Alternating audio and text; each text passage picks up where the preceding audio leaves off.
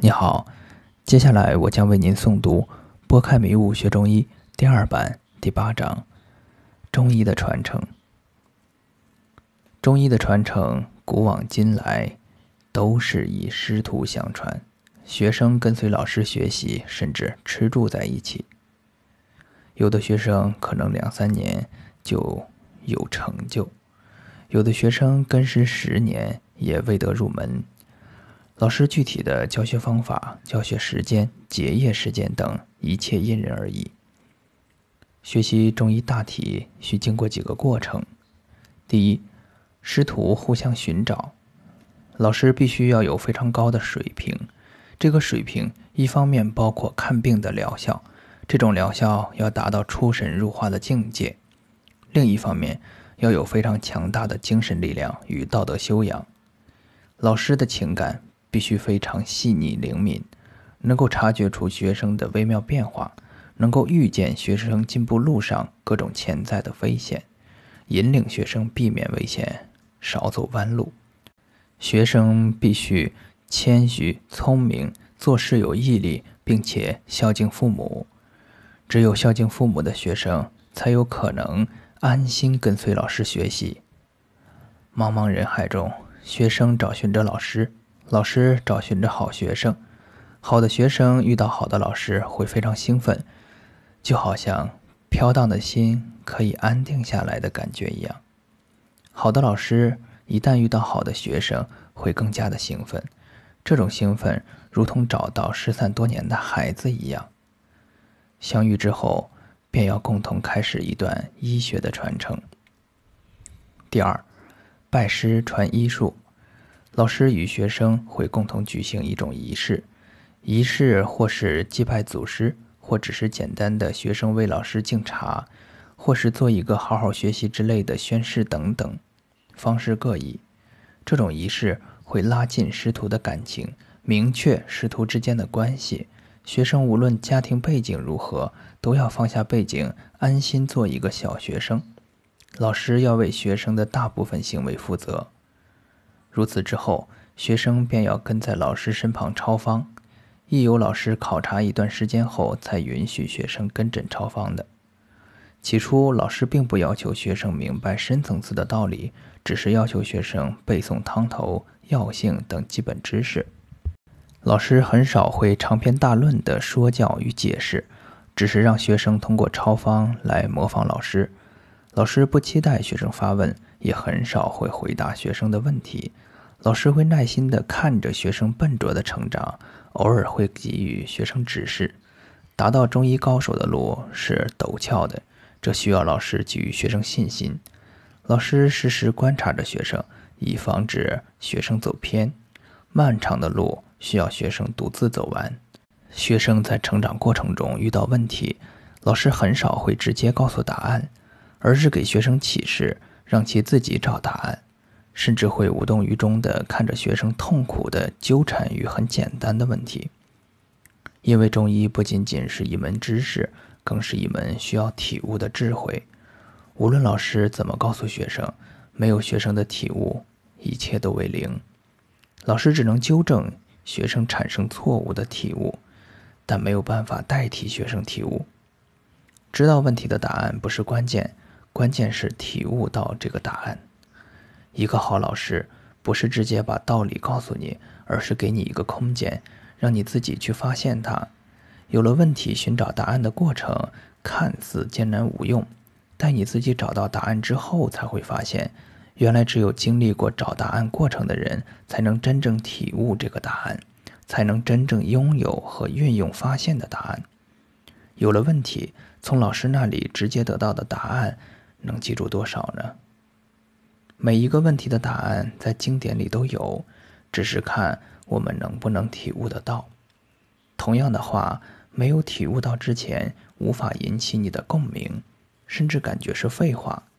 体悟之后，就感觉到很珍贵。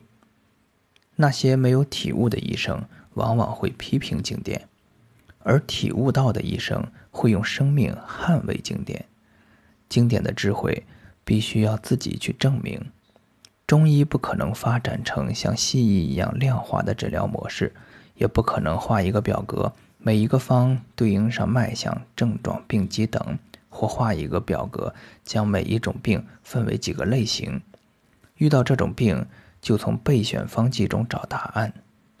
这个病人为什么你会很确定就是这个方子有效？不是靠公式化的推导，而是对病人整体气机的体悟。第三，经过长时间的模仿老师开方之后，学生的基本功日益深厚，对老师常用方剂的适应症和加减法都有准确的体悟。学生对这门医学技术掌握纯熟，处方七八成与老师相似。此时是很关键的时刻，很多学生便会开始自大、自满于自己的医术，尤其是德行不备、不守孝悌的学生，此时一定会无比自大。由于他们在临床也会取得一定的效果，很多学生便会离开老师，独自行医。以他们的基本功，或许也会在地方上取得一些名声。他们会保守于自己得之不易的医术，而不轻易外传。这种学生会在一定程度上接近老师，治疗小病往往会有与老师同样的疗效，但却无法超越老师，因为此时学生只达到了形似而未及神似，没有扎实的形似基本功。没有资格谈论神似。对于有更高追求的学生，便是传道的最佳人选。得其人不传，是为师道。此时，老师会用医道将所有的技术一以贯之。这个医道就是《内经》中的医理。这个医理以天地间的无限真理为依据。学生开始改造自己的思维，将天地之道融入自己的思维，以此思维观察与分析病人，以此思维处方，不再有以前死板的什么病怎么治疗的思路，去掉了套路化的东西，慢慢体悟经典的天地思维，便放下了具体的技巧与知识，如此用方有了活性。同样的方剂。因为这点活性会展现出神奇的疗效，医术会达到质的飞跃。第四，行百里者半九十，医道已经彻底的融入行医的每个瞬间，学生的医术甚至可能超过了老师。学生可以毕业并独立行医，老师也会骄傲于学生的医术，甚至会让学生代替老师行医。所谓学生获得老师心传。就是得到了老师传递的天地思维，可以说中医就是以心传心，但就差那么一点点，一切便都圆满了。这一点就是将医道融入生活的点滴。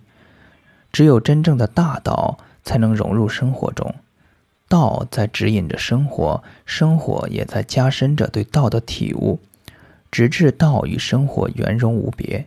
这种境界很难言说。无论外在的表现多么光彩诱人，最重要的还是医者内在发生的变化。如果想要圆满，就必须让医道融入生活，如此才为真正的上医。医道融入生活的上医可以医国。体悟到医道之后，即使学生会离开老师，但他永远不会忘记老师，他会自愿接替老师的位置，传播医道。为了传道，准备做任何牺牲。在中医上，我知道自己还没有得到，根本也没有资格做一个老师，差得太远太远。在中医的道路上，我走了这么多年，依然只是个小学生。我坚持向得到的老师张仲景学习，虽然他已过世一千多年，但是他的教导留了下来。我们可以通过《伤寒论》看到张仲景的具体处方。通过不停的临摹，可以达到处方与张仲景形似。我非常佩服这位老师。即使有人能达到张仲景的医术，也未必能将这种需要个人体悟的具体的术写得那么朴实，而且思维那么缜密。在临摹过程中，如遇到问题，我们不要抱怨没有老师指点。即使张仲景活着，可能他也不会直接给出答案。我们还是需要静下心来，慢慢体悟每个方剂对人体气机的影响，体悟每个病人的具体脉象、具体症状等所反映的机理。当我们找到答案后，再翻看《伤寒论》，就会惊讶，原来答案张仲景早就告诉我们了，只是我们没有读进去。我临证时，原原本本的模仿张仲景处方多年，以其形似，并同时不停地读《内经》，静心体悟《内经》中的医道。路漫漫其修远兮，吾将上下而求索。